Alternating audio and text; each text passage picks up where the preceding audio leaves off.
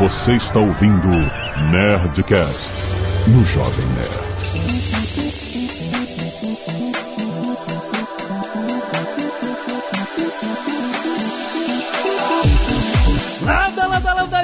Nerds! Aqui é Alexandre Antônio do Jovem Nerd e eu clico dizendo que eu li, mas eu não li. Aqui é o Atila e eu já tenho foto e digital fichados em tudo quanto é canto. Olá, meu nome é Marco Gomes. Eu nunca vi Minority Report, mas acabei dentro de um. Pode ir embora, Marco. Por quê? Tá ruim? Não, você nunca viu Minority Report. Que absurdo. Filmaço. Desculpa. Tom Cruise, cara. Spielberg. Com direito a corrigir e tudo, né? É, porra. Nunca vi, não. E não só isso, como no Philip K. Dick, né? Também. Philip K. Dick, exato. Olha só que crime. Isso é um crime.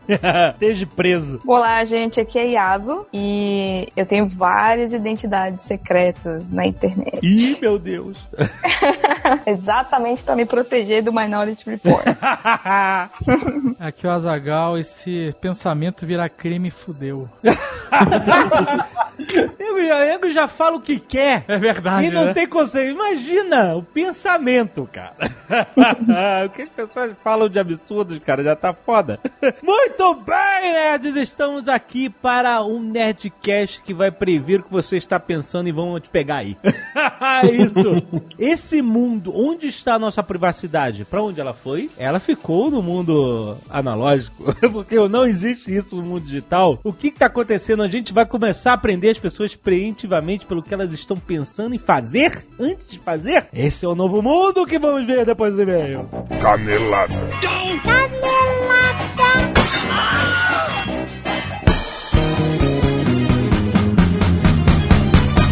Muito bem, Zagal, vamos para mais uma semana de vez e caneladas do Nerdcast. Vamos. Mas, Zagal, hoje vamos falar da Neon, Azagal. Nós vamos lá falar de um desafio. Exato. Mas olha só, primeiro eu vou explicar o que que é Neon. Neon é a conta digital mais simples de usar. Ela tem tudo que você precisa. Dá pra fazer tudo pelo aplicativo. Ó, É isso, é a modernidade, Azaghal. Você pode fazer compras com cartão físico e com cartão virtual para compras online. Pode pagar a conta, fazer recarga de celular, transferência. Pode depositar pagando um boleto e ainda pode investir o seu dinheiro com rendimento maior do que a poupança. ó. Agora, a Neon Azagal também tem cartão de crédito. Eita. Era muito aguardado pra quem já era fã da marca, pra quem já usa Neon. E olha só, não tem anuidade. Eita! Não, e olha só, não é assim, não tem anuidade no primeiro ano, não. Não tem anuidade forever. Nunca! Nunca tem anuidade, rapaz. Excelente, hein? Não tem aquele negócio de cobrar depois e tal, não. É, não, é isso, sem anuidade mesmo. Cartão de crédito sem anuidade. Exato. Você tá me dizendo. E pra comemorar a chegada do cartão de crédito, a Neon chamou a gente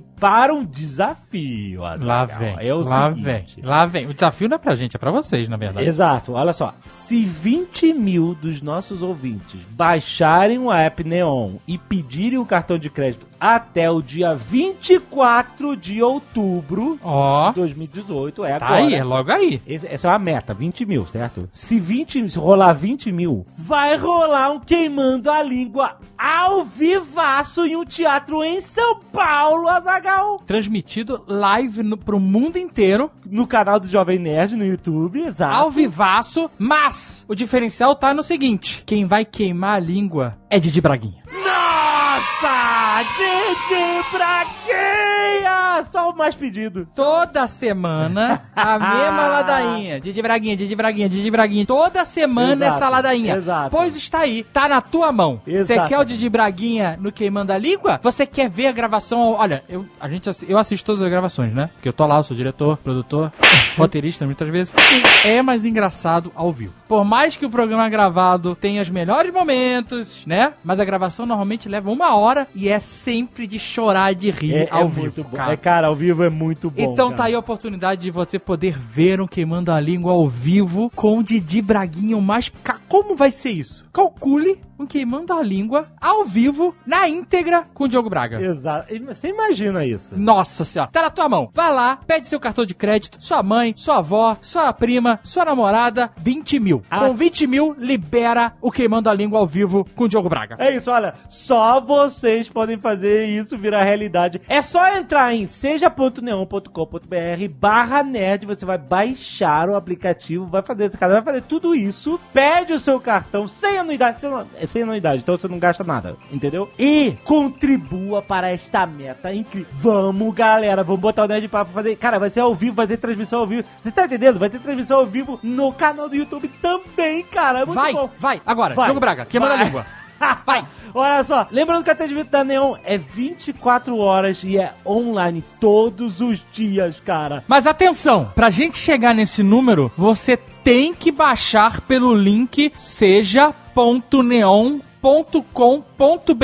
barra nerd. É muito importante baixar por esse link. Não adianta baixar por outro caminho, não. Pra gente chegar na nossa meta, o link é seja.neon.com.br barra nerd. Vai lá que eu quero ver quem manda a língua ao vivo com o Didi Braguinha! E vai ter nossa presença também nessa Oh, live. oh, olha, Zagal, que coisa bonita. Azagal, hoje é dia de Nerdcast Speak English! Olha só, rapaz, todo mês você tem a sua, a- o seu podcast divertidíssimo, a- a melhor aula de inglês que você pode ter, com a parceria Jovem Nerd barra WhatsApp, Azagal. Porque o WhatsApp, você sabe, tem multilevel classes, Azagal. O que, que significa isso? Significa que alunos com diferentes níveis de inglês, todos têm aula juntos, cara. É muito maneiro. Por quê? Na vida, rapaz.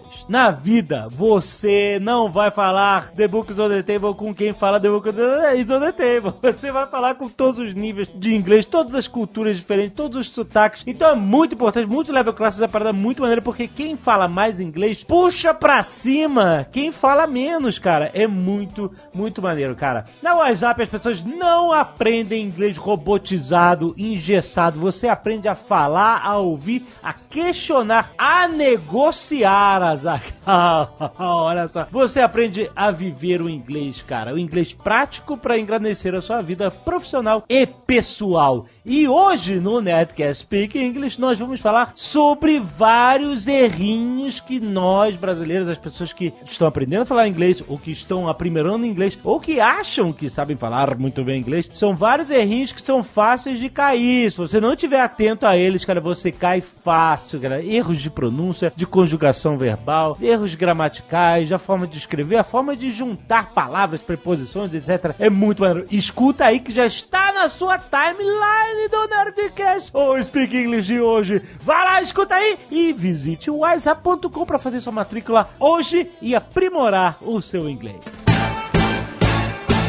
E vamos lembrar, Azaghal, que você pode escutar este Nerdcast e todos os outros que lançamos toda sexta-feira no Spotify! É isso, gratuito, baixe agora. Exato. Você tem plano de assinatura, mas não é necessário para ouvir nenhum conteúdo. Então baixe agora o aplicativo do Spotify, caso você ainda não tenha. Procure lá por Nerdcast ou vá na abra Podcasts e Enjoy. Exatamente. E se você não quiser ouvir os recados e e-mails do último Nerdcast, você pode pular diretamente para... 19 minutos e 36 adesivos na webcam. Azaghal, quero agradecer muito aos nerds que mandaram as artes dos fãs. O Alan Pierre Alcântara mandou a portuguesa no seu primeiro dia de princesa. Ficou muito maneiro. que irado, cara. Ficou muito maneiro. Também a Luísa Barros mandou a Leila Germano. Olha, Olha aí, Leila. só. Muito bonitinho de florzinhas. e Tá muito maneiro, cara. Olha, tá uma excelente imagem de Bom Dia Grupo, hein? muito maneiro. Também quero agradecer ao Roberto Souza que mandou um post do Call of Cthulhu. Olha, ficou foda, Ficou hein? foda, bem Ficou soturno. fodaralho. Irado, irado, caralho. Se preparem, nerds. Já estamos gravando, hein? Já estamos gravando. Estamos no processo de gravar. E olha, uma coisa que bombou essa semana, o Davis mandando ver no baralho Jovem Nerd. Ele fez, cara, um baralho incrível, cara. As artes dele, é, quer dizer, ele não fez o baralho físico, né? É só a arte do baralho.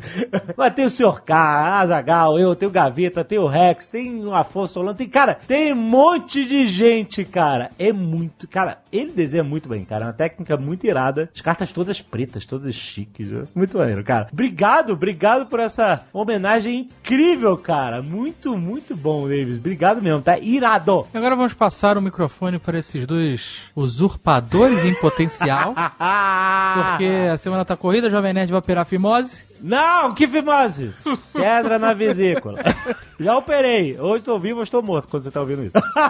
Porra, deixa uma mensagem aí caso você tenha morrido. Ah, Não, eu, eu, eu deixo, eu deixei eu amo vocês no Twitter. De novo? É, então, essa é a minha Não, coisa. aproveita, se você morreu, deixa uma mensagem. Ah, se eu morri, deixa a mensagem. Gente, é, sejam bondosos com as pessoas. É, é, é, é, é, Nossa. Não, peraí, peraí, peraí. Essa é a sua Não, última, não, não, essa não. última, Não, para. últimas Não, não, palavras. para, para, para. São. é, é, É, não, ah, é porque você me pegou de surpresa, eu sou péssimo em inventar essas paradas na hora. É, é, gente, é, é, é, é, é, é. É, é, respeitem as pessoas, todas as pessoas, todos os credos, todas as cores, todas as raças, todas as identidades. Dê é, preferência aos pedestres. Dê preferência aos pedestres. É, é, é. Não avance sinal vermelho. Pare na faixa. É isso? Esse é o seu recado final. Você não vai falar Não, mais para, nada. que pressão, cara. Não, isso não vai ser um recado final, gente. É isso. Eu tô vivo. Se eu não estiver vivo, cara. Vai ser uma tristeza. Vai ser, vai porque ser. é um final muito triste. Não é? Gente! Respeitem as pessoas, pelo amor de Deus. Essa, essa é a mensagem. Amigo, neste pequeno momento, nós invade os Nerdcast para dizer que o pequeno menino, aquele gordinho, ex-gordinho, bonitinho, Alex Andreles, ele se foi. Acabou. Não tem mais. Perdemos. Zé Fini. Perdemos as vesículas do Jovem Neves que entrou na faca, amigo, e acabou ganhando mais 10 dias para não trabalhar e deixar eu com o mal aqui fazendo os trabalhos pesados. Olha, o Djalma invadiu aqui e ainda vem chamar nós de usurpador, Malfatti. Eu Que isso, não é hoje ainda que a gente vai usurpar, viu? Foi quase, bateu na não trave. admito uma coisa. A hora que descobrirem que nós estamos utilizando aquelas roupas cibernéticas de Jovem Nerd e Azagal há muitos anos e que na verdade fantasias. as fantasias que nós criamos de látex, de Jep Maia, e que, Uhum. e que, na verdade isso sempre foi nosso a vida inteira. Aí vai ser um plot twist, hein? As próteses de Rick Baker, que. Exatamente, ali de é, é, FX Assassinato Sem Morte, lembra daquele filme? Porra, essa ninguém vai saber. Esse é, ó, esse é só quem é dos velhos tempos. Essa é clássica. Muito bem, Alfátio, estamos aqui enquanto o Jovem Neves arruma mais uma desculpa pra ficar dormindo, né? Que é o que ele gosta de fazer, jogar Sim. videogame na cama. Sim. E nós vamos aqui, então, agora diretamente para os nerds que doam sangue e salvam vidas, assim, o nosso cacete de agulha toda semana, mandando aqui as fotos para o nerdcast.jovemnerd.com.br Wallace Magalhães, Tainara Fernandes, Bruno Souza, Natanael Lopes, Laura Carvalho, Rafael Caian, Diego Zanella, Vitor e Miriam Mendes, Felipe Cascais, Thaís Teixeira, Bruno Ramos, Danilo Rigueto e Jéssica Dalcin da Silva. Eu conheço a Jéssica Dalcin, é o sim. Porra, Street Fighter. é Yoga Flame. Ela é lá do Sul, ouvinte de podcast de longa data. Obrigado, Jéssica, e todos os que doaram o sangue de suas veias e salvaram vida de pessoas que precisavam de transfusões. Isso aí, sensacional. Temos aqui também a galera do Escalpo Solidário doando as suas madeixas pra quem precisa fazer umas peruquinhas. Sim. Porque está passando por algum tratamento que faz perder os cabelos. Exatamente. Temos aqui o Pedro Laércio, a Letícia Misna, o William Nenevê, a Bia Limbardi, quase Lombardi. hein? Oi, Malfátio! Olha aí, oi, mas olha, não vai saudade. Oi! Rosimeire Naves, o Ivo Alvarenga e o Jonathan Casemiro. Excelente. Muito obrigado, nerds, pelos seus cabelos. Carlos João Vitor Batista Assunção, 24 anos, estudante de geografia e à procura de emprego, Angra dos Reis, Rio de Janeiro. Olá, equipe do Jovem Neves, Alex André, Azagal, Mal, Léo ou qualquer um que esteja lendo. Não admito chamar a gente de qualquer um, não admito isso. É verdade, eu também não gosto. Ah, Tem que reduzir essas opções. Também não tem uma plétera tão grande assim de leitores de e-mails, pelo amor de Deus, né, gente? Exatamente. Somos os coringas dessa bagaça aqui. Isso podemos substituir qualquer carta do carangales. Ouço o Nerdcast há alguns anos. Esse último, sobre traumas de infância, foi bem divertido e venho compartilhar um trauma meu. Quando eu era pequenino, tinha 6 anos de idade, acabei quebrando o carro do meu pai. Caramba. Quebrar um Hot Wheels é uma coisa, vai quebrar o carro com 6 anos? Carro, hã? Por algum motivo que não me lembro qual era, eu estava com a minha tia que morava perto do meu pai e fiquei lá até me atrasar para ir para a igreja aonde o meu pai tocava. Já pro meio, pro final do culto, a minha tia chega na igreja e por algum motivo doido, também conhecido como anos 90, me deixaram dentro do carro do meu pai. Um carro de marca italiana, paga nós premium no banco do motorista. Como toda boa criança, eu fingi que eu estava dirigindo. E não me lembro como, eu soltei o freio de mão. Ah, que maravilhoso. E o carro começou a andar sozinho, pois estava parado num desnível. E como não tinha altura para chegar nos freios, o máximo que eu consegui fazer para o carro não ir para a rua foi mexer o volante. Resultado, o carro bateu a traseira no arco da garagem da igreja e amassou todo o seu porta-malas. Depois do estrondo, todo mundo foi para a garagem ver o que aconteceu. Um pirralho que destruiu um carro e atrapalhou a mensagem do culto. Me tiraram do carro sem ferimentos, porém chorando muito e levei, é claro, um esporro gigantesco. Espero que tenham gostado da história, por mais louca que pareça, ela é verídica. Um forte abraço. É, seems, seems legit. É, não parece ser tão louca É, assim. não, parece é. ser bem provável que isso aconteça. Como é que é aquele carimbo lá que o Mythbusters colocava? Era... Confirmado. Confirmado não, não, confirmado não, é Plausível. exato. Bum, carimbo plausível. Olha aí, não deixem cachorros e crianças presos no carro, gente. Juan Cunha, 26 anos, professor de inglês e estudante de game design, Recife, Pernambuco. Caros Jovem Nerd Azagal, assim como a Leila, eu também nasci no dia de São João, 24 de junho. E sendo também do Nordeste, quase todas as minhas festas de aniversário seguiam o mesmo padrão. Dois pontos, bandeirolas, fogueiras, fogos de artifício e 90% das comidas feitas com milho. Era pamonha, pé de moleque, pé de moleque não é comida. De moleque com milho? Como assim? Amendo, amendoilho, né? Deve ser. Amendo- Bolo de milho, milho assado, milho cozido, pipoca, além de outras comidas típicas do lado de cada país. Como bolo de macaxeira, a famosa mandioca, aipim ou whatever. Pé de moleque, ele adorou o pé de, De moleque. novo. Ele está falando de novo do pé de moleque. Tinha dois, na verdade. e amendoim. E a pior parte é que a maior parte das comidas eu sequer gosto, ou não gosto mais depois de tanto repetir. Durante quase 18 anos de vida, nenhum dos meus aniversários possuía minhas comidas favoritas do cardápio, que só foram adicionadas depois de muito protesto e ajuda da namorada, hoje esposa. Será que ele casou também porque é mês do casamento também, né? São João, não tem um negócio assim? É, não, é Santo Antônio, Santo Casamentoiro. Santo Antônio, errei, errei, o Santos. Por conta disso, a fase adolescente rebelde foi marcada pelo ódio supremo a São João e derivados, que só acabou por volta dos 20 anos, quando me permiti aprender forró e amar pipoca. Pô, ele não gostava de pipoca, aprendeu a amar, pô, pipoca... é- Quem nunca esperou fazer 20 anos pra gostar de forró e pipoca, né? Olha aí, tem tudo a ver, faz parte da, da cultura nacional. E o que podemos aprender disso? Pais, se seu filho nasceu em alguma data comemorativa importante, não baseie a vida dele ao redor disso. Ele vai se sentir em segundo plano em relação à comemoração. Até hoje, minha festa de aniversário com minha família é só uma reunião de família constrangedora e minha verdadeira festa de aniversário, minha esposa e amigos fazem pra mim. Pô, espero que você convide sua família, né? Com tudo que eu amo e me sinto realmente especial. Olha aí que bonito. Por fim, parabéns por todo sucesso, dedicação e força. Vocês merecem. E um episódio com a Leila junto com a portuguesa sempre me deixa feliz antes mesmo de dar o play. E todos nós ficamos felizes também. Mas assim, Sim, amigo, sim. o seu, seu problema ainda deve ser menor de quem faz aniversário no Natal, por exemplo. Meu filho mais velho, Malfátio. Olha aí, como é que vai competir com o menino Jesus? Meu filho mais velho, que Você vai adivinhar o nome dele? Ele nasceu no dia de Natal, 25 de dezembro. E, como se não bastasse isso, Térica, bota o reverb. Nasceu em Belém! É, olha aí, então só pode se chamar Joel, é, Noel Belém. Ele se chama Jesus Cristo Cida Lopes.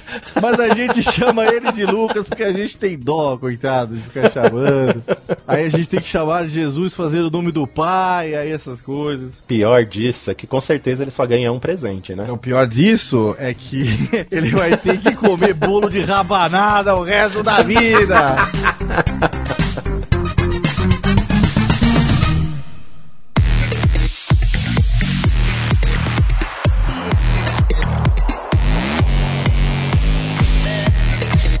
VPN aqui, olha só o que, que eu fiz. Saí do VPN. Caraca! o Marco saiu do VPN, não acredito. Cara, Daqui a pouco entra o FBI aqui, ou a SWAT pela janela, né? Bom, então, o Marco saiu disso, saiu do VPN porque a internet estava meio lenta e ele tava, não estava ouvindo parte do- da nossa conversa. Podemos começar por VPN? É isso mesmo? Toda sua vida digital é via VPN? Sim, toda a minha vida digital é via VPN. Por alguns motivos, o principal deles é reduzir o rastreamento do que eu faço pela provedora de internet. Então, não é nem pelo governo e etc. É para que a provedora de internet não saiba os sites que eu estou visitando, porque se ela souber os sites que eu estou visitando, ela consegue construir um perfil que altera o meu comportamento de publicidade. Aí ela vai poder fazer publicidade mais segmentada. E o maior erro que eu acho que alguém pode fazer hoje no século XXI é falar: só mandar a publicidade aí que eu não vou ser manipulado, não. Vai sim. Todo mundo é manipulável. Então, mas deixa eu te perguntar uma coisa. Hoje eu fui lá no G1, que eu fui ver uma notícia que aconteceu hoje. E aí, quando eu entrei no G1, ele falou assim: o G1 quer saber a sua localização. Você gostaria de me dizer a sua localização? aí eu falei: é, acho que sim, por que não? tá errado isso? Caralho, você deixa. Eu não deixo, isso eu não deixo. Por que, cara? Pensa comigo, o que, que você vai ganhar dando essa localização pro G1? Eu, é, eu, é, não sei, cara. É, é tipo eu instalando aplicativo de táxi aqui, esse aplicativo precisa gerenciar chamadas, usar o seu microfone, saber a sua localização, saber o seu histórico de chamadas e mensagens.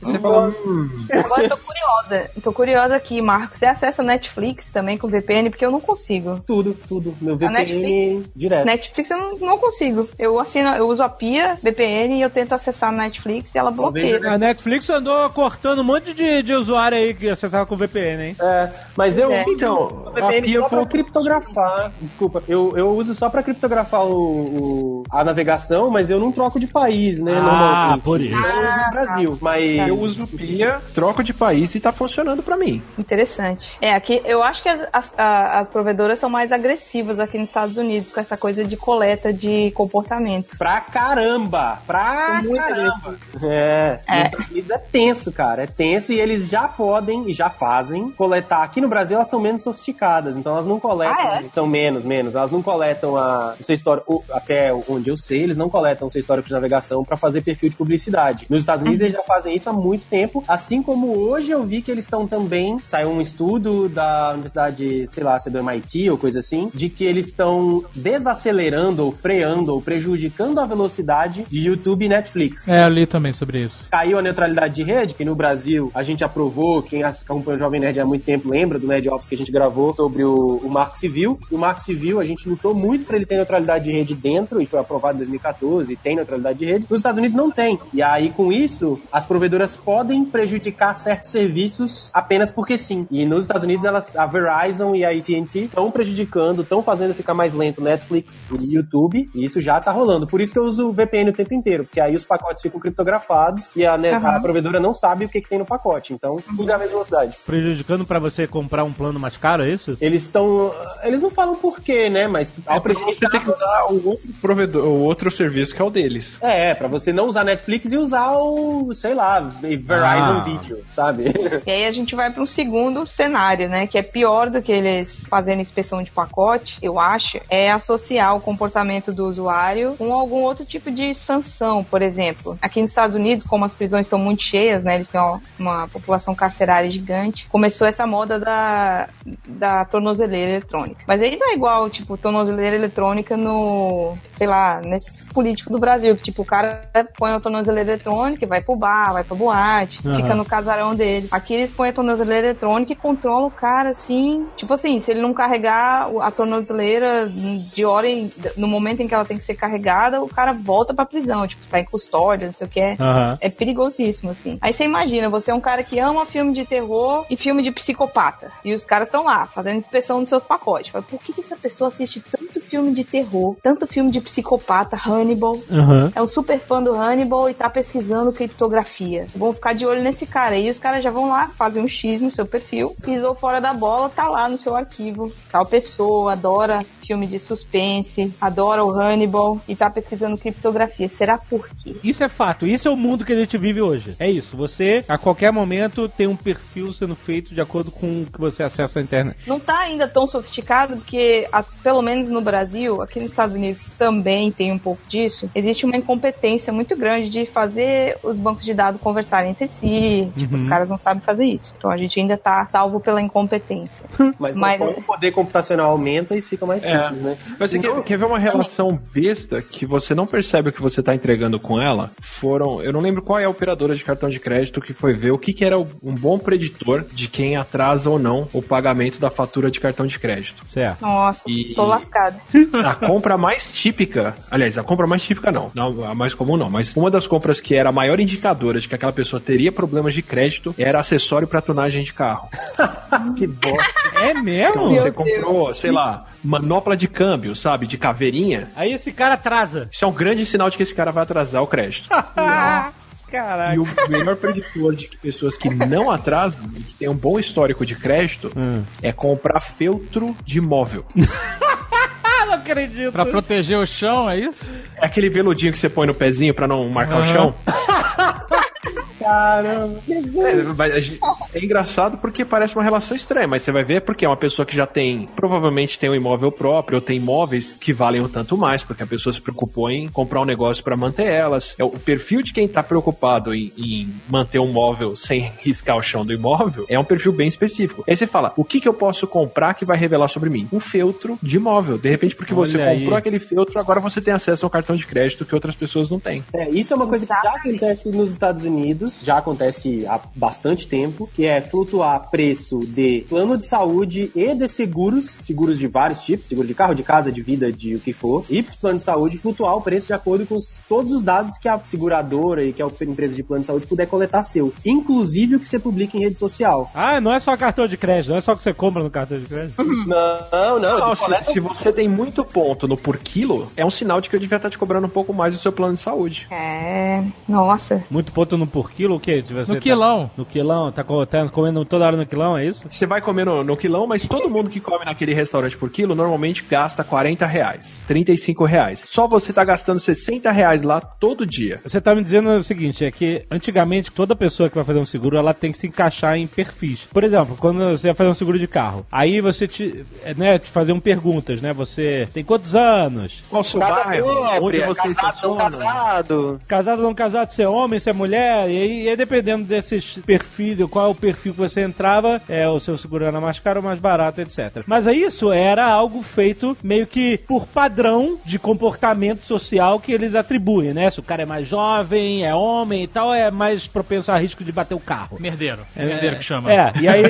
Mas o que você está dizendo hoje é que, além desses perfis pré-definidos por um- uma vida de análise de sinistros, né, para seguro de carro, os seus hábitos de consumo digitais ou cartão de crédito e tal também entram nessa conta. Não é mais só conta quantos anos você tem, se você é casado, se não é casado, é isso? De jeito nenhum. Todos os dados, tudo que a, nos Estados Unidos, tudo que a operadora puder pegar, não só pra seguro, porque seguro pode parecer uma coisa meio distante pra muita gente, porque ah, não faço seguro, no máximo eu faço seguro do carro. Uhum. Estamos falando também de plano de saúde, do plano de saúde não nos Estados Unidos e não querer cobrir a sua cirurgia de coração porque você fumou durante muito tempo. Aham, Ou aham. porque você comia mal. Sei. Ou não querer cobrir uma coisa, um problema de pele de, que você tenha porque você ficou no sol e ele viu você demais no sol lá nas fotos na rede social. Você botou assim, aê, solzão! É, no rabo, fator 60. Aí o cara, aí o cara vê esse post e fala assim, nem fudendo, vou te cobrir a- essa cirurgia aí, né?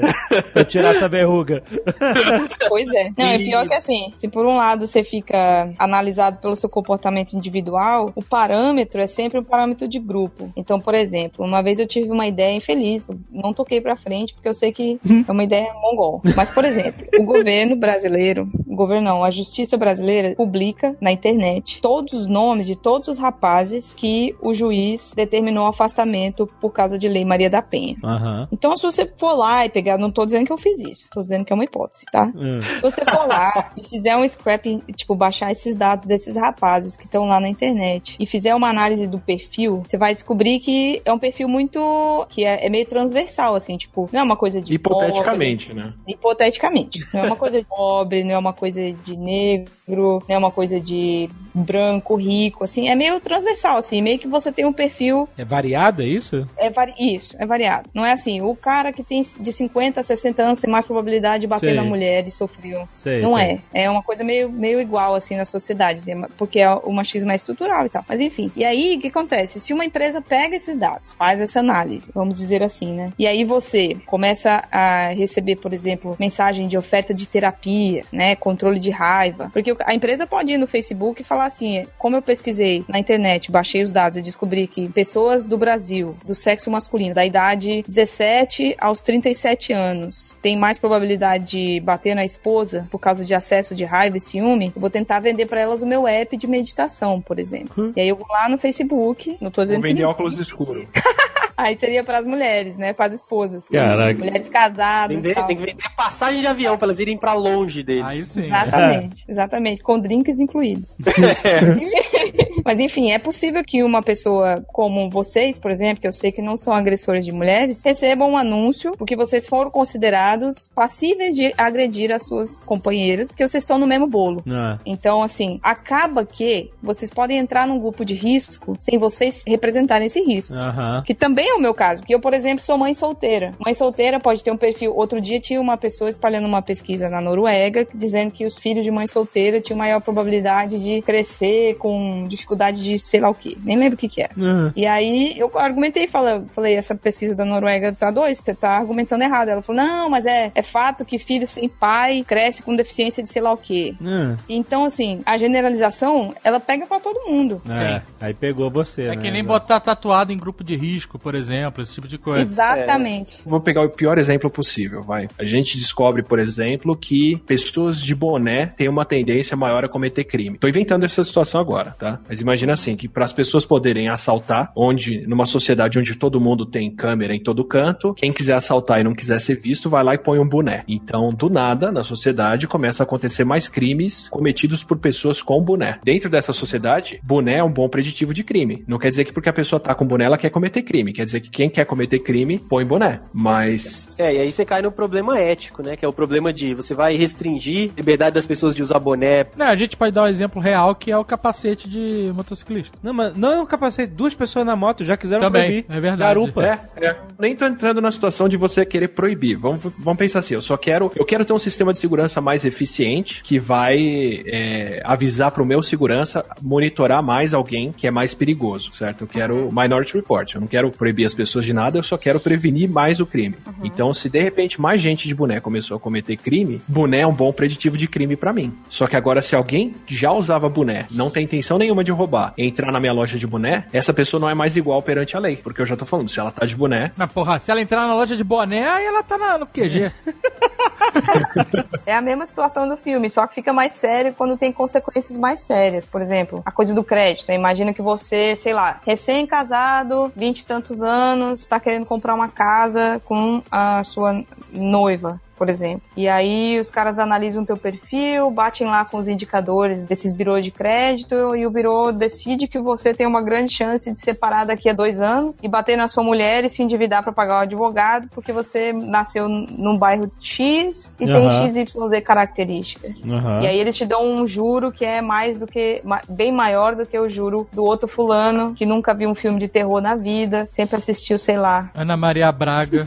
E não, não só isso, tem um problema maior nisso, que agora eu acho que a gente. É um, é um assunto muito interessante, que é quando você faz esse tipo de predição, eu tenho até uns casos, causos pra contar, mas quando você faz esse tipo de predição com base em dados históricos, com uma sociedade que foi disfuncional e é disfuncional em grande parte, você acaba transferindo o preconceito da sociedade que tá exposto nesses dados que você tá analisando e você joga esse preconceito no modelo matemático que você tá fazendo. Por exemplo, já acontece hoje, ou há vários anos na verdade, sei lá, 4, 5 anos nos Estados Unidos, de softwares com machine learning sugerirem valor de fiança e se o preso tem direito à fiança ou não, ou ele vai continuar preso. E esse software ele analisa o caso, preso a preso, né? Pessoa detida a pessoa detida. E ele diz pro juiz, ó, essa pessoa tem mais ou menos probabilidade de ser reincidente, portanto mantém ela presa ou disponibilize a ela o direito da fiança. E se eu decidir que é a fiança, o valor da fiança deve ser esse, porque eu tenho aqui os dados. Como esses algoritmos já usam dados históricos e trata-se de dados históricos de uma sociedade que tem uma série de preconceitos e que prende mais um certo tipo de gente, esse preconceito que chama machine bias, ele vai pro algoritmo. Sério? E aí você tem algoritmos errando por puro preconceito. Você tem algoritmos preconceituosos Mas é por culpa de quem alimenta a máquina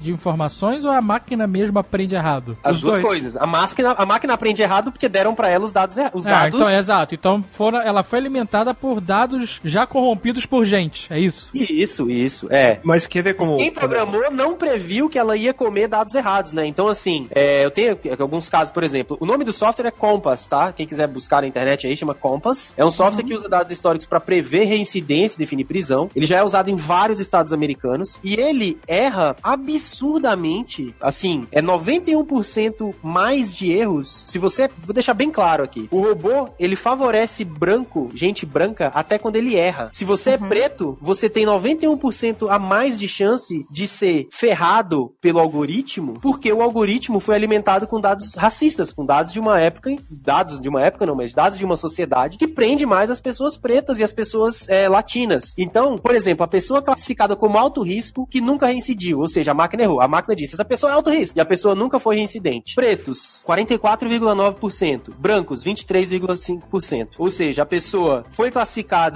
como alto risco e ela nunca reincidiu, entendeu? E o, o algoritmo errou absurdamente contra ela, se ela for preta no caso. Pessoa classificada como baixo risco, mas ela reincidiu. Ou seja, o algoritmo também errou. Disse que essa pessoa era segura pra ir pra sociedade, ela não era. A pessoa branca, 47%, cara, quase metade das pessoas que o algoritmo manda soltar comete crimes. Enquanto nos pretos é 28%. Então, menos aí de, de um terço, né, da- das pessoas que são pretas que o algoritmo manda soltar reincidem. Então você tem uma diferença absurda entre como o algoritmo trata, e não é porque o algoritmo. Quer dizer, o algoritmo é racista, mas ele não é que ele, ele é um algoritmo que inventou ser racista. Ele, na verdade, Os ele. dados que geraram esse, esse, esse viés já, já eram assim. Isso vira uma, uma, uma profecia que se auto-perpetua, né? Você pega, sei lá, Rio de Janeiro. Tem um bairro que tem mais idoso? Tem, Copacabana. Copacabana. Urca, Copacabana. Urca, é verdade, Urca, Urca tem Urca. mais. Copacabana não, Urca. Vou pegar uma situação, imaginando que eu não sei sobre o passado do Rio de Janeiro, o que aconteceu ali. Se você pegar um bairro como a Urca, que tem mais idoso, teoricamente, quem é daquele CEP comete menos crime. Hum, sim. Demo- Pelo menos menos crime, proporcionalmente. menos crime violento, né? Porque você não sabe o é, que que os desculpa. violentos estão fazendo no imposto de Menos renda. crime. é, não, esse ponto é sério. É menos crime que, a que um policial na rua vai Vê. parar e vai ver e vai registrar. Então, assim, pra quem tem um CEP de morador da Urca, a chance dessa pessoa estar cometendo um assalto ou fazendo tráfico é menor do que a chance de alguém de outro bairro. Pegar um bairro que tem bastante jovem, tipo. a- Lapa. Aquele lá que tem um morro, o morro que tem um bondinho, como é que é o nome? Aquele bairro é legal pra caramba. Santa Teresa. Isso, esse. Santa Sanfredo. então pega um, um bairro como Sanfredo, tem mais gente nova. Por demografia, porque o pessoal ali é mais novo, tem mais chance dessas pessoas estarem cometendo mais crimes, tipo tráfico, assalto, roubo, que depende de mobilidade. Então, se o policial vai lá, para a pessoa e quando ele registra um crime, ele digita num banco de dados quem fez qual crime, qual era o CEP daquela pessoa, esse banco de dados já vai estar te dizendo que, olha, sem fazer quase análise nenhuma em cima, quem vem desse CEP não comete crime, quem vem desse CEP comete mais crime. Isso já treinou o seu programa. Mas isso aí é uma análise muito suada, né, também, né? A mais basicona, que é bater de onde vem as pessoas que cometem mais crimes. E aí você fala, não, ó, desse bairro aqui vem muito mais gente que comete assalto. Onde você vai pôr mais policiamento? Naquele bairro. Então, onde os policiais vão registrar mais crimes acontecendo ainda? Já tá errado, já tá errado, porque o cara não vai fazer crime no bairro dele, malandro. Ele vai pro bairro dos velhinhos. Ele tem que botar a polícia no bairro dos velhinhos, cara, e não no bairro dos caras.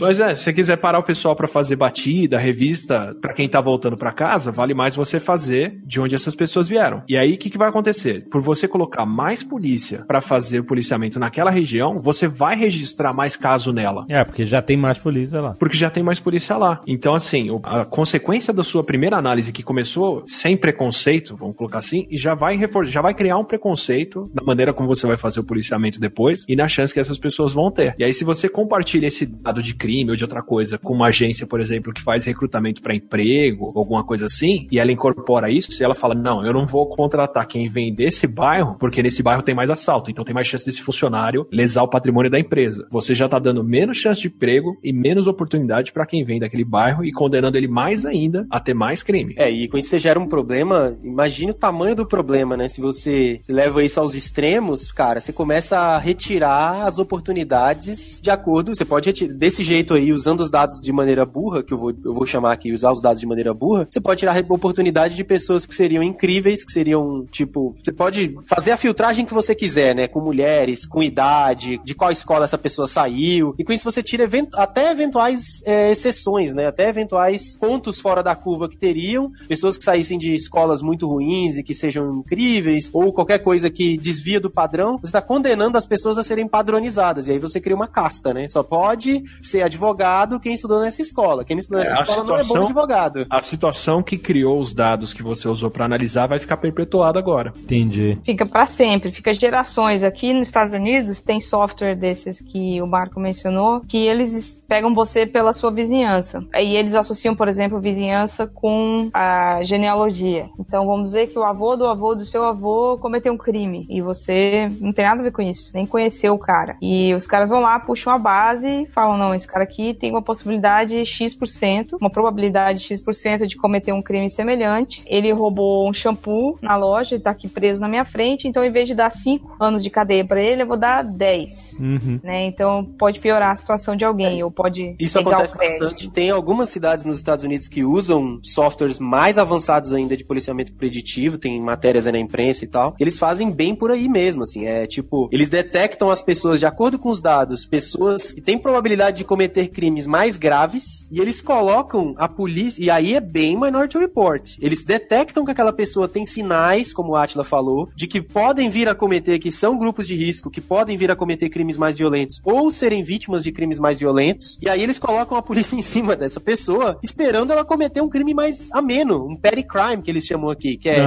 cruzar fora da faixa, dirigir rápido demais, estacionar no lugar errado. E é, se você monitora mais alguém, invariavelmente essa pessoa tem mais chance de ser pega cometendo um crime, né? E aí você pega essa pessoa, e quando você pega ela cruzando fora da faixa, isso eles fazem, por exemplo, com imigrante, cara. É, é um negócio revoltante. Você pega um imigrante cruzando fora da faixa, e aí, porque você antes tinha um banco de dados lá, uma predição, dizendo que ela poderia vir a cometer um crime mais grave no futuro, você fica em cima dela, espera ela cruzar fora da faixa, quando ela cruza fora da faixa, você leva isso à última consequência legal possível, que pode ser a extradição. Olha que coisa maluca. E aí você extraditou essa pessoa não porque ela cruzou fora da faixa. Tecnicamente foi por isso. Mas na realidade foi porque um algoritmo disse que ela era perigosa. Uhum. E isso é preocupante. Isso é Minority Report, né? Você. É, porque você tá. O algoritmo te disse assim: esse cara é perigoso, ele pode fazer uma merda grande no futuro. Exato. No, no filme, eles prendem a pessoa antes dela cometer o crime. É, bem né? antes, é. O cara. Porque É. isso aqui era uma coisa fantástica que tinha o... Mas nesse caso é pior, porque no, no caso do filme, pelo menos você tem lá um precog Tinha uma certeza que, viu o futuro, tinha um que viu, superpoder, que viu o exatamente, futuro viu e viu o o cara cometer o crime. Isso. Nesse caso, você só tem uma máquina inteligente com machine learning Aham. que Ana- analisa toda uma um, informações muito subjetivas no final das contas, né? Sim, Porque eu tô analisando. E não binárias nem precisas, né? Nesse caso, é uma probabilidade. E aí fala, esse cara pode vir, quem sabe, um dia a fazer uma merda. E aí você fica no- atrás do cara até o momento que ele vai cometer qualquer crimezinho de nada que todo mundo comete diariamente. Tipo pisar fora da faixa. Isso é verdade, gente. É verdade. Pisar fora da faixa. Cruzar fora da faixa. E aí prende o cara e manda, É, faz é. tudo que pode legalmente. Mas é porque, tanto pro precog, quanto pra mãe solteira, quanto pra qualquer um E deles, você não tá dando qualquer qual é a um. faixa de falso positivo. Quantas É. pessoas que os precogs prenderam que não cometeriam um crime, Jamais você não saberemos, né? Porque elas estão presas. Exato.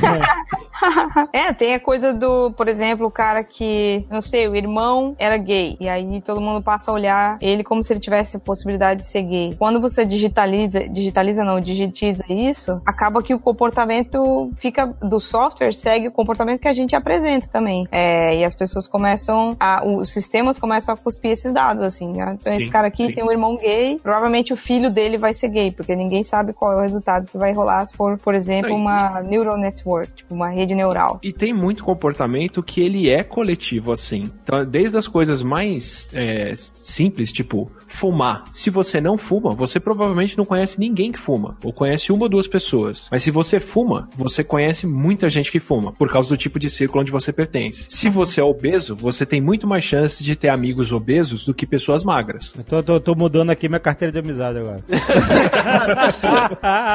Pior que é fato, né? Você vai ver essa galera que faz coaching, eles falam, né? Se desligue das amizades que não prestam, seja amizade dos empresários, sei lá, só de quem tem mais de um milhão. É, meu Deus Então- Se você é milionário, tem muito mais chance de você conhecer outros milionários. Exatamente. Se, se você. É o contrário, né? A motivação é oposta. Não é que você conhece milionários e você fica. Na verdade, é porque Exato. você ficou, você os conhece. Você quer ficar milionário, você contrata um chofer, né? Porque todo milionário tem chofer. Aí você fica mais pobre, né? Com orientação sexual é assim: gays têm mais amigos gays. Então, assim, você sabendo o círculo de amizade das pessoas, não é um chute aleatório você adivinhar que aquela pessoa compartilha as características daquele círculo. É muito mais difícil o contrário, né? O cara que é fumante, obeso e heterossexual tá num círculo de pessoas que são não fumantes, milionárias e homossexuais. Então, é muito mais seguro você chutar que aquela pessoa se comporta como quem tá ao redor dela se comporta. Só que aí você tá perpetuando um preconceito, literalmente. Claro. É, estereo- é, o Trevor Noah até falou esses dias, né? Eu sei que é errado estereotipar pessoas, porque isso aí você tá estereotipando. E é uma É. coisa que a sociedade americana tem tentado se desvencilhar ao máximo no, no comportamento. Mas é o mais barato pra você fazer, né? Acaba sendo simples também, porque, por exemplo, você vai pensar assim, quando eu era pequena, eu pequena, quando eu era jovem, jovem, eu queria ser diferente em tudo, né? Tinha uma banda de música ruim, é, eu queria ser do contra, gostava, sei lá, de cowboy bebop, só coisa que ninguém gostava. Acabou, era do contra? Era do contra, né? Eu sou velha. Como assim? Como assim? E aí, hoje em dia, como eu já tô, sei lá, criando filho e tal, não sei o quê, eu acho já que uma certa rotina é bom. Tipo, é bom ter um ônibus que passa e pega ele. Eu não quero que o ônibus que ele vá na escola seja um ônibus que seja exclusivo dele, assim. Eu acho que é bom, sabe, que ele vá com o coletivo. Então, não é que o comportamento coletivo é sempre ruim. E aí é uma questão meio filosófica, assim. O comportamento coletivo é bom, às vezes. E Não, a gente é- pode encaixar. Se você quer fazer um programa de saúde pra diminuir a diabetes entre as pessoas, você fazer esse programa focado nos familiares de pessoas que você já sabe que são diabéticos, vai dar resultado e é um, é um gasto de dinheiro bem esperto e, e sensível, assim. Exatamente, exatamente. O ruim é que assim, ninguém usa dados desse tipo para, por exemplo, melhorar a alimentação das crianças negras dos bairros que têm menos condições de comprar comida orgânica, por exemplo. Aham. Né? Não, Então, eles assim, fazem isso pra vender. é, eles querem vender o remédio. É, só isso aí, mano. Se propaganda é antidepressivo, antidepressivo, antidepressivo, coma, coma, coma, antidepressivo, antidepressivo, antidepressivo, coma, coma, coma, gordura, gordura. Hum, gordura. Exatamente. Precogs don't see what you intend to do, only what you will do. Eu vi uma coisa pra falar de coisas legais, assim, de, de esperança, assim, de alternativas desse modelo muito louco. O governo aqui tem um fundo pra startups da cidade. Você mora nos Estados Unidos. É, eu moro nos Estados Unidos. Só pra contextualizar, galera. Isso. E aí eu fui assistir as startups que iam receber o fundo esse ano e uma delas eu achei genial, assim. Por quê? Porque aqui a gente, os Estados Unidos vive uma epidemia de ópio. A Hã? galera é muito viciada. É, Opioides. Não acredito. Puta problemão do caralho. Começando pelo Michael Jackson. É a primeira vez que eu ouço isso. Sério? É um É. Tá na CNN duas vezes por semana, três vezes por semana. isso. Ópio! Verdade. Opioides, é, os opioides. Os opioides. É, Do que, que o. Prince morreu? Do Exatamente. que, que o Prince morreu? Do que, que o Michael Jackson morreu? Não, Ma Michael Jackson não foi aquele. Propofol. Propofol? É um opioide. Ah, é um opioide? Ah, tá. eu tô entendendo. É um Tá falando de pegar a folha da papoula e fumar a folha da papoula, porra. Sei O lá. Jovem Nerd tá achando Não, que eu tô imaginando. Bom, enfim. as floriculturas sendo assaltadas. Floricultura, né? Ah, mas. Não, não, não. A indústria farmacêutica dos Estados Unidos, inclusive, é criticada por isso, porque eles ganham muito dinheiro vendendo opioide, né? Então é de interesse deles. Legalmente, legalmente você diz. Legalmente, pega Propofol e mete Propofol, enfim. É, então, pois é. Dá-lhe bônus pra executivo bilionário. Todo opioide é, ele, ele é uma coisa meio anestésica, que nem o Propofol, deixa a pessoa. Legal. Sabe que eu não sei? Olha, eu vou te dizer, a, a, Nerd. a Agatha fez uma endoscopia agora. Jogou na Agatha, não foi ele, não. Foi Não, a ela Agatha. fez. É, sério, ontem ela fez uma endoscopia. E ela, a endoscopia aqui, eles dão propofol pra você dormir e, e não, né, não sentiu o exame, né? Ela voltou, ai, queria fazer tanto mais endoscopia. Cara, ó, fica aí o easter egg, ou pelo, pelo menos a degustação pra galera. Vai no YouTube, digita Marco Gomes Propofol. Que eu isso? cheguei em São Paulo, eu fiz um. Tomei um e fiz um vídeo com o meu celularzinho na época. E, mano, é muito bom. É não acredito. ridículo, mas é muito bom. Loucaço de Propofol. Nossa. Mas é assim, os, os remédios que eles vendem nos Estados Unidos, assim, que, que são a base de opioides, são esses de tranquilizante, de analgésico, essas coisas, é isso? É tipo isso, a galera sente dor e aí em vez de consertar o que tá causando dor, eles tomam esses Porque é remédios caro, que é caro pra caramba, que não tem saúde pública, Uhum. tem que pagar tudo, tudo é mil dólares. Uhum. É, a galera toma remédio. Então você tá sentindo uma dorzinha na coluna, você vai lá no médico, ele receita um opioide. Às vezes você nem vai no médico, você vai na farmácia e compra uma pilha de opioide, toma e vai trabalhar no dia seguinte. Uhum. Passa o dia inteiro em pé. Então isso virou uma epidemia. Aqui nos Estados Unidos é muito sério, porque mata e pode alejar as pessoas e tal. Então, todo mundo, todos os governos estão preocupados, assim, tá foda a situação. E eu fui ver e achei essa empresa incrível, porque essa empresa, em vez de ela ficar procurando dados nas pessoas, eles investigam esgotos. É chama Biobot,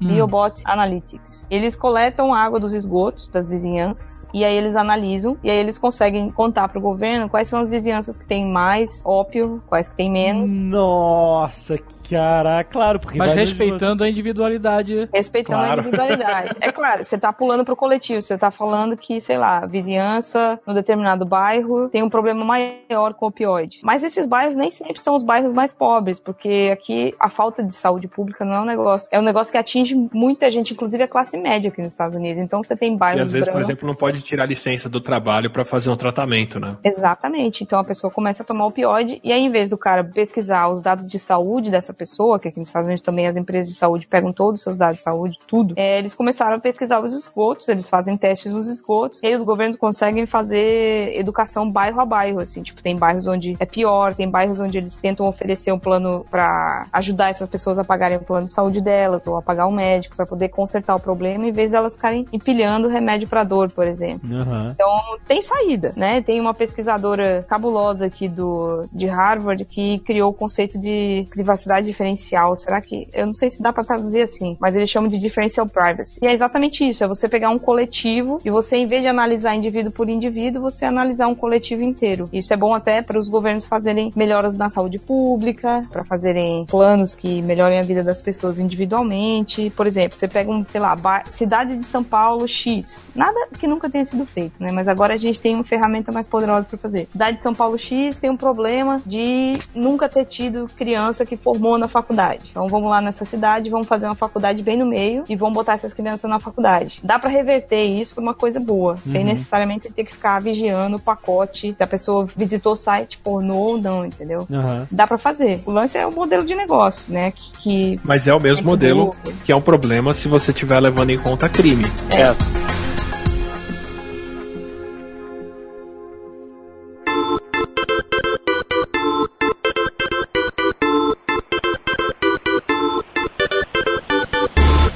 caso em Oakland que é legal, que o software se chama PredPol, Predictive Police, né? Porra, a Minority Report na veia. É, é, é. Ele prevê, o software prevê, é um caso legal porque é negativo, tá? O software erra, mas enfim. Ele prevê onde vão acontecer crimes. E ele manda a polícia pra essas vizinhanças onde ele acha que vão acontecer crimes, onde ele, enfim, previu que iam acontecer crimes. Só que ele sempre manda as polícias, por conta dos dados que foram inseridos e por conta de um problema que o Atlas já avisou, ele manda a polícia pros bairros com minorias. Ele não manda o- a polícia pros bairros de classe média, pros bairros com realmente alta incidência de crimes. Por exemplo, isso tudo tem dado levantado, tá? Você acha isso facilmente no, no site MIC, por exemplo, MC, que é o software manda a polícia para os bairros com mais gente preta, por exemplo. Bairros com mais gente de minorias e gente preta, que é os bairros de Oakland lá, que tem, tem até um mapinha, você vê o mapinha, a concentração e etc. E é, o objetivo, nesse caso específico, era coibir o uso de drogas. Porém, estatisticamente, para essa região, não é que eu tô pegando outra região, para essa região, e eu não sei se isso é geral, mas para essa região especificamente os dados foram levantados, e brancos consomem mais drogas do que pretos. Só que o software, por conta da estatística de prisões anterior, ele manda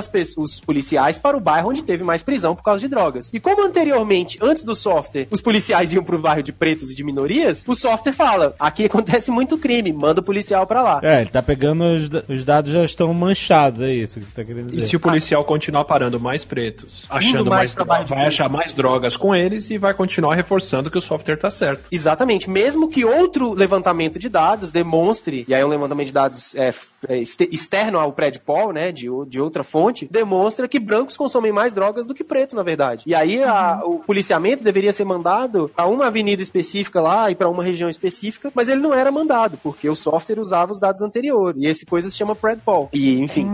Imaginem só o tamanho do problema cíclico que você gera ao fazer esse tipo de análise é, generalizada sem considerar as individualidades, né? E aí o problema é que se você considera as individualidades, você ferra a privacidade das pessoas. Isso até sobre privacidade eu queria depois voltar no ponto, porque ao contrário do que foi dito, eu acredito, eu ainda acredito em privacidade.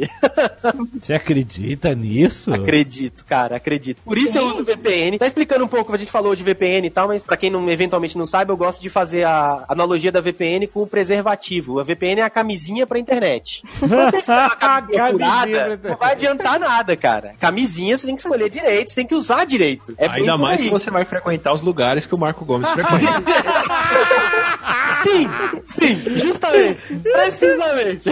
Então você escolhe uma camisinha boa pra poder se proteger. E outra, camisinha não protege contra qualquer DST, só contra certos tipos. Tem DSTs que a camisinha não serve. Mesma coisa é a VPN. Então a VPN, assim como pro sexo seguro a camisinha é importantíssima, pra você navegar na internet atualmente, VPN eu acho crucial, indispensável. Quem não usa VPN tá trepando sem camisinha por aí. Agora, se você usa VPN, o Marco manda a polícia pro outro bairro. Agora, se você usa VPN, você tá mais protegido, entendeu? Você tem é um aspecto a mais. Você tem que saber usar, você tem que saber o que você tá fazendo, tem que escolher uma VPN segura, que você confie, paga, pelo amor de Deus. Se for grátis, você tá sendo vendido. Então, tem tudo isso. Tem muita gente que olha na internet, faz as buscas e procura qual VPN é segura, aí pega lá os primeiros resultados do Google e lê lá. Ah, tem alguns blogs que falam isso. Nenhuma VPN é segura, o VPN não garante segurança. É um jeito do discurso de criar medo, incerteza e dúvida. Realmente, é verdade. VPN não garante segurança, como camisinha não garante que você nunca vai pegar HIV. Não é isso. Ah, Mas é Você tá crucial. pra quem vai fazer uma busca como enterrar um corpo, só fazer isso usando. Ou como fazer. Essa é clássica. Teve gente que já foi presa por isso, hein? Como fazer uma bomba com uma panela de pressão. É É, isso que eu ia dizer. Aí a gente entra numa outra seara que eu acho que é, é o mais perverso disso tudo, assim. Apesar de você estar adulto, você não ganhar crédito, você tem que ficar se comportando do jeito que você, enfim, deve se comportar. Eu acho que é, que é o lado mais perverso. Eu, não- eu não sei quantos anos vocês têm. É, eu vejo a molecadinha hoje, hoje em dia sendo, assim, vigiada desde a escola, porque tá tudo digital, né? A escola agora com tablet, não sei o quê. A gente podia digitar qualquer coisa na internet. Entrava na internet e digitava lá. Siameses grudados. e aí vinha aquele monte de resultado bizarro, aquelas coisas circo, não sei o quê. E você podia ficar horas explorando aquele conteúdo doido, mas ninguém ia te chamar de, sei lá, sua escola, sua mãe seu pai, né? Minha mãe e meu pai, talvez eles Nunca iam saber, né? Você Claro. podia botar uma peruca loira, fazer o que você quisesse, que ninguém ia saber pra você. E hoje em dia, sei lá, o cara descobre que o filho tá lá buscando filhos siameses no YouTube e leva o menino da terapia, né? Obriga a fazer cinco dias de terapia de mandala, sei lá. Então, então é, é muito vigiado, assim, e as crianças ficam. Eu acho que a juventude tá sem o espaço, que, eles, que você precisa de um espaço para descobrir as coisas, Ah, né? Pra posso dar um é exemplo do, do paradoxo Uhum, do vídeo? Claro, claro. O que eles estão testando, pelo menos estavam em 2016 em, em Baltimore, nos Estados Unidos. Olha o nome da Baltimore empresa. é chamado de Murdermore. É o, a cidade que os americanos mais têm medo. Tipo Carapicuíba. É tipo Nossa, Imbu. Baltimore é a cidade da série The Wire. É, o bicho pega lá, compadre. Eles chamam mesmo de Murdermore.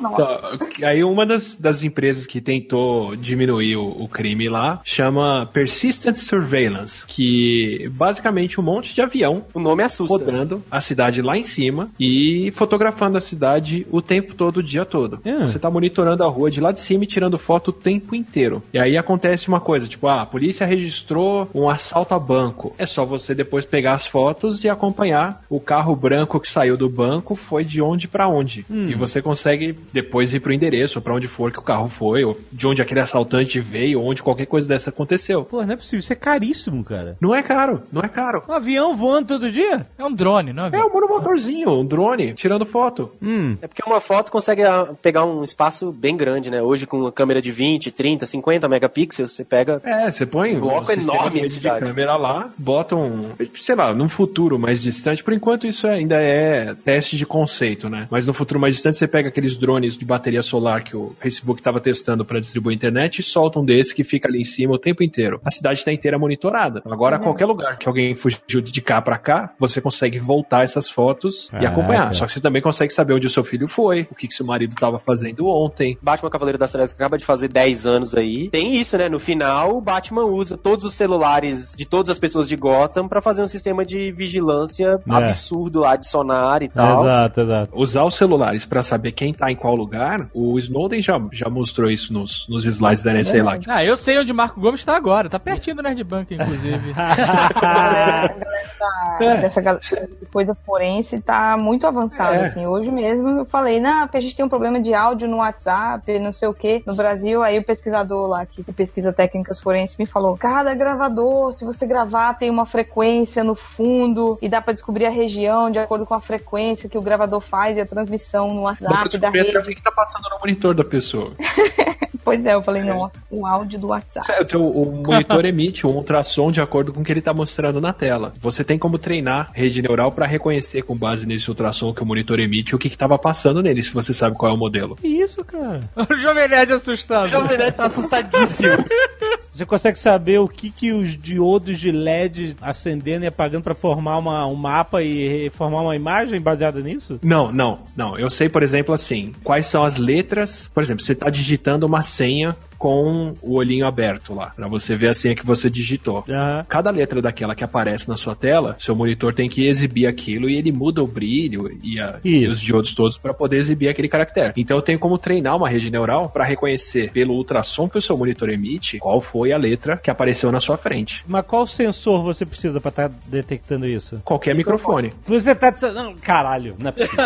Não, não, não. Não, não, não. É não, fácil, Jovem Nerd. É só, além de usar VPN, você tem que ter um aparelhinho de white noise o tempo inteiro. Caralho, fudeu! Fudeu, cara! Não adianta, porque não é o barulho que a gente ouve, é ultrassom. Mas, Então mas qualquer microfone. de cachorro. Peraí, peraí. Mas qualquer micro...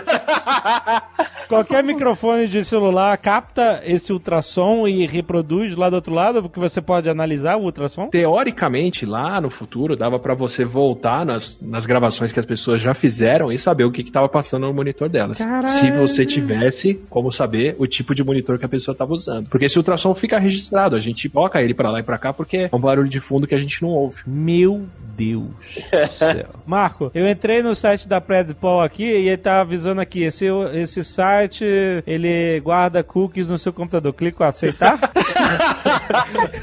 Você tá sob VPN? Não! já era, eu já entrei no site da Predpol, tô fudido. Dentro do rastreamento, uma coisa besta, assim, que o Snowden já mostrou que eles faziam direto. Você tem aparelhos que a polícia americana tem de uso corriqueiro que simulam uma antena de celular. Ah, é isso sinal é do- comum, cara. Eu já fui em evento que falavam, não leve seu celular, porque eles têm uma antena fake que hijack seu celular e você começa a falar com a antena fake em vez de falar com a antena da sua Então, operadora. e assim, ela não precisa, ela não precisa interceptar nada, assim. O negócio é assim, seu celular vai procurar o sinal mais forte próximo A de antena você mais pra próxima, conversar né? com ele.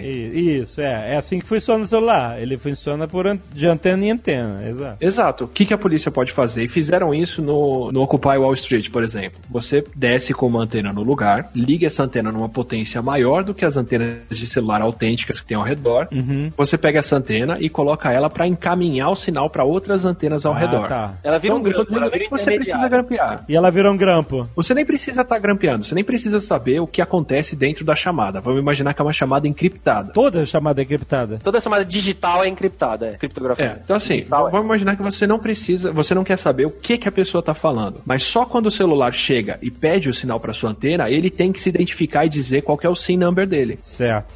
É. Então, com essa antena, você consegue saber todos os celulares que estão ao redor. Ah, tá. O dono do celular. Que é o que tá cadastrado lá. Então, quem é que tá fazendo baderna nessa região aqui? Quem tá nesse protesto? Ah, Marco Gomes. Todo mundo que conectou, Marco Gomes tá lá. Ele tava lá. Tem, tem Nerd Office disso. Tem Nerd Office, deu no Occupy Wall Street. Por isso que o Jason Bourne só compra celular pré-pago e quebra depois. Você acabou de explicar o pirula. Caraca! Pretty guys, let's see what you intend to do. Only what you will do. Mas tem uma outra coisa que, assim, mesmo que o Jason Bourne que, compre o celular e quebre depois, quando você cruza dados, cara, fica muito difícil você se esconder de um agente sofisticado. É porque o Jason Bourne tá usando o cartão de crédito dele pra comprar celular. Não, mano, ele anda na rua, não é esse o ponto, ele anda na rua. Nova York, não existe um lugar em Nova York que você não esteja sendo filmado o tempo inteiro. Não tem como você andar em Nova York, entrar numa loja, sair com o celular no bolso, É. e eles não saberem que você saiu com o celular, entendeu? É, Nova York, Londres, é todas as cidades. Ah, mas ele tá de boné e gorro, cara. Funciona pra caralho, pode deixar. A última discussão que tá tendo forte nos Estados Unidos é justamente reconhecimento facial, né? Verdade. Aliás, no Brasil também, né? Que ideia, né, cara? Eu queria saber quem foi o energúmeno que teve essa ideia de colocar uma câmera pra filmar se o povo tá feliz. É o marqueteiro, com certeza é o marqueteiro. Eu posso falar porque eu o sou. E, mano, o marqueteiro tem essas ideias de merda pra poder capturar dado e depois cruzar, mano. Isso Velho, vamos tem botar uma valor, tem câmera no anunciante. metrô Ah, eu não sei se a culpa é do marqueteiro ou do anunciante que compra o dado, mas enfim. Deixa eu perguntar uma coisa prática. Quem não usa VPN, que é a ampla maioria das pessoas, essa, e outras proteções, e white noise, o que seja. Existe um esforço para os navegadores começarem a vir com VPN integrado, hein? Aí vai ser mais transparente. Assim Aí espero. E gente que não bota a fita adesiva na câmera do notebook e essas coisas. Tipo, eu, sou eu. Essa pessoa sou eu. Aí, essa pessoa, ela tá. É a pessoa que entra no G1 e fala: Ah, pode, pode saber onde eu tô. Comentarista de G1 que foi um verdadeiro, meu Deus. Essa pessoa tá exposta a capturarem os dados dela e, sabe, e ela dá agree em todos aqueles termos, né, aquelas condições, sem nem ler e etc. Isso é todo mundo, cara. Sério, 99% das pessoas. Isso. Na prática, na prática, isso vai foder a vida dessas pessoas de alguma forma ou ela simplesmente, na maior amplitude da coisa, vai simplesmente direcionar publicidade pra aquela pessoa? Cara, Se for uma pessoa acho- que não acessa os sites que o Marco Gomes acessa.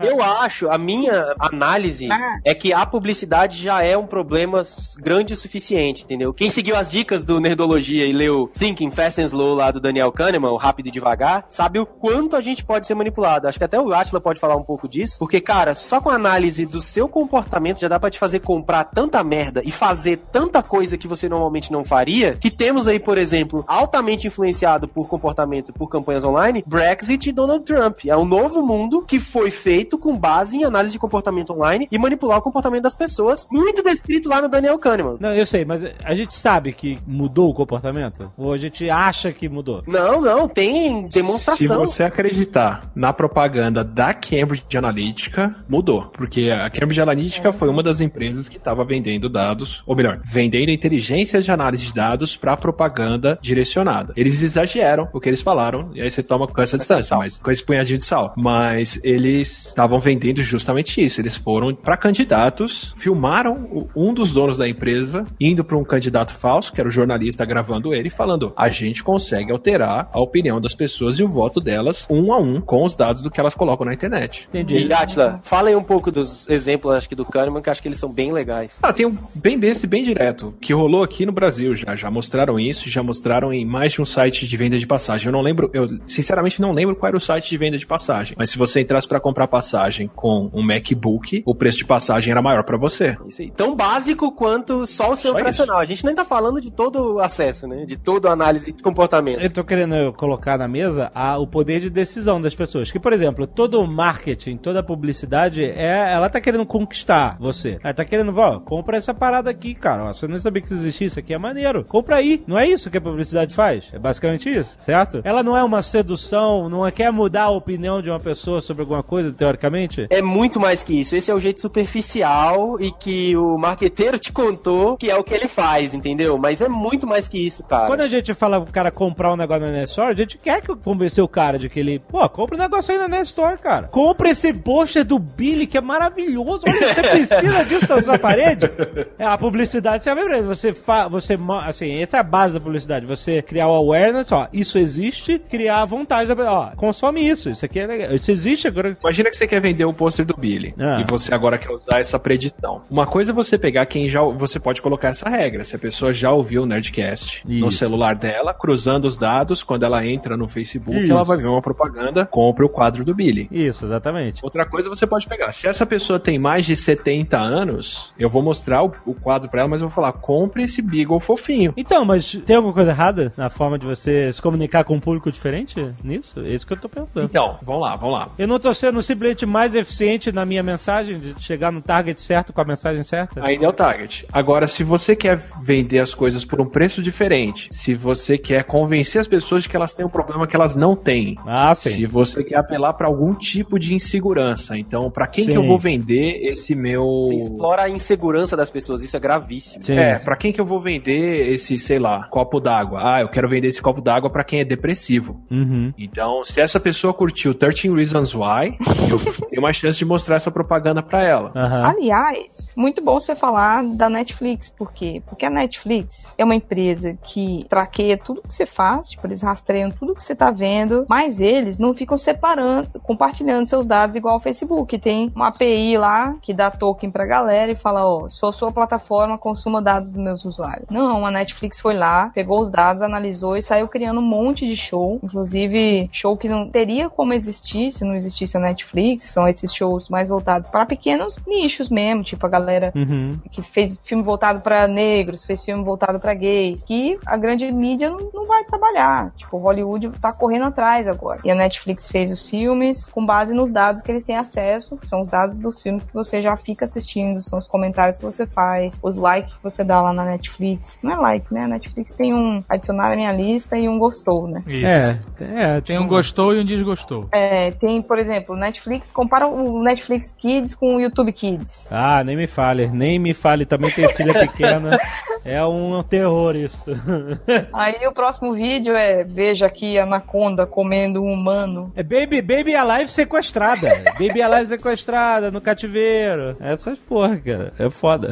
Tem um certo tipo de empresa que você vê que tem uma preocupação em oferecer um produto decente para o usuário. Tem outra, outro tipo de empresa que é tipo loja de R$1,99. Eles pegam e agrupam todo mundo Uhum. de acordo com as características toscas e falam, ó, esse cara aqui Sim. gosta de assassinato, oferece faca. Sim. né? É, e Tem uma referência, claro. Inclusive, por exemplo, no caso de manipulação de eleição, é uma coisa que aconteceu e não se sabe se foi oficial ou se não foi, mas aconteceu, é que eles analisavam os medos das pessoas e produziam fake news, notícias falsas, que coubessem naquele medo, entendeu? Então ele pegava uma pessoa que tem medo de um certo tipo de extremismo religioso e botava, que ligava aquela candidata e aque- aquele candidato Sim, sim, sim, sim. adversário aquele extremismo religioso e botava isso só pras pessoas que têm medo daquilo. Pra quem não tem É, medo, entrou- não adianta colocar, entendeu? Você entrou no site, eu tenho pânicodecobras.com. E aí você recebe no seu, no seu Facebook uma foto. Aqui Getúlio Vargas manipulando essa cascavel. Bota no Getúlio Vargas, curte cascavel. Olha, que colocação isenta, mais do que essa impossível. Você botou Getúlio Vargas.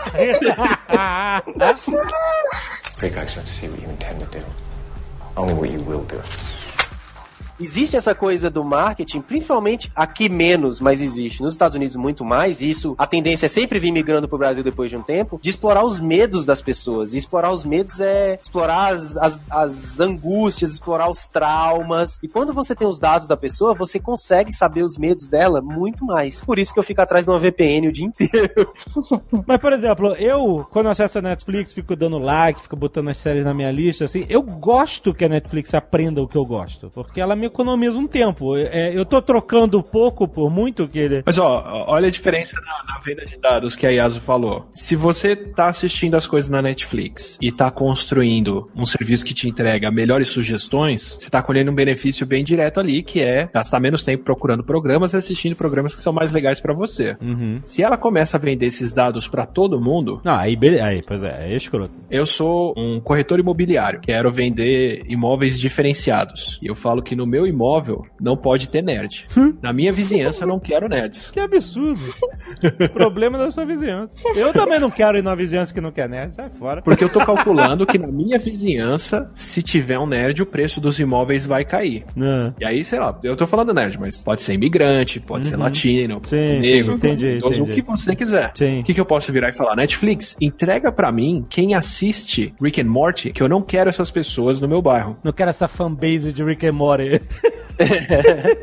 Então eu consigo garantir que o meu bairro agora vai ter pessoas diferenciadas que não assistem Rick and Morty usando os dados da Netflix que pra você eram legais pra fazer o seu programa. Mas aí você não sabe se a Netflix vende esses dados ou não. A gente não sabe. Ela tá nos TOS que não vende, mas eu não tenho certeza, teria que conferir. Tem que confiar, nesse caso não tem o que fazer, tem que confiar nos TOS. É, não só confiar, mas também a gente tem que prestar atenção no modelo de negócio da empresa, né? A Netflix vende assinatura. Pelo menos assim, eu já li os reports da Netflix, são quatro por ano. É, os eles quarterly são... reports, né? Isso. E eles vendem assinatura. Esse é o negócio dele. Uhum.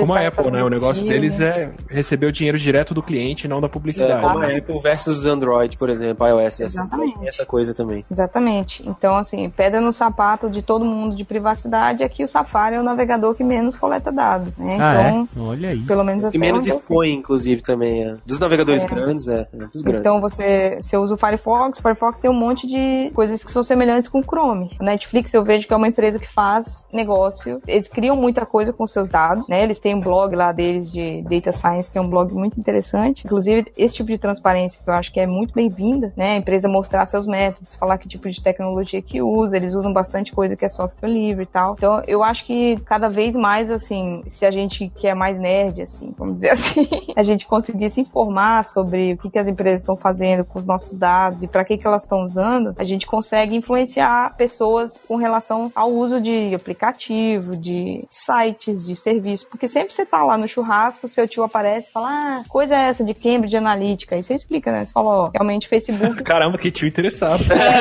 Chegar nesse nível de saber o nome. é verdade.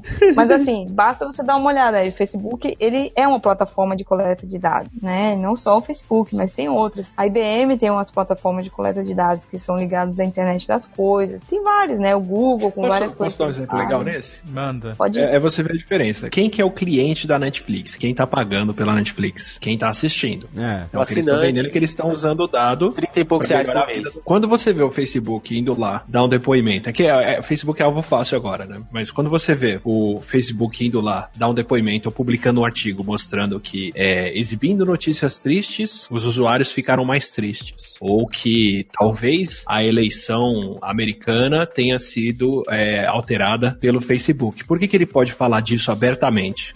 Porque o cliente que ele quer atingir não são os usuários. Uhum. É quem tá colocando a propaganda lá dentro. Sim. Quando ele fala, olha que triste, influenciamos uma eleição. Imagina o que eu não faço pelo seu produto.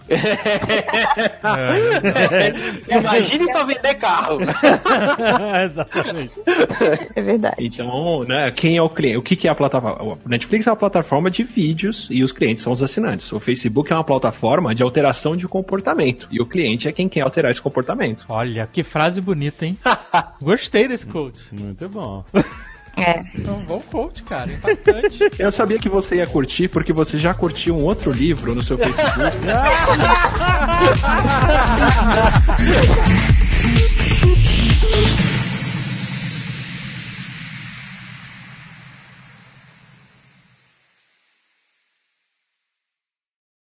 Este Nerdcast foi editado por Radiofobia, podcast e multimídia.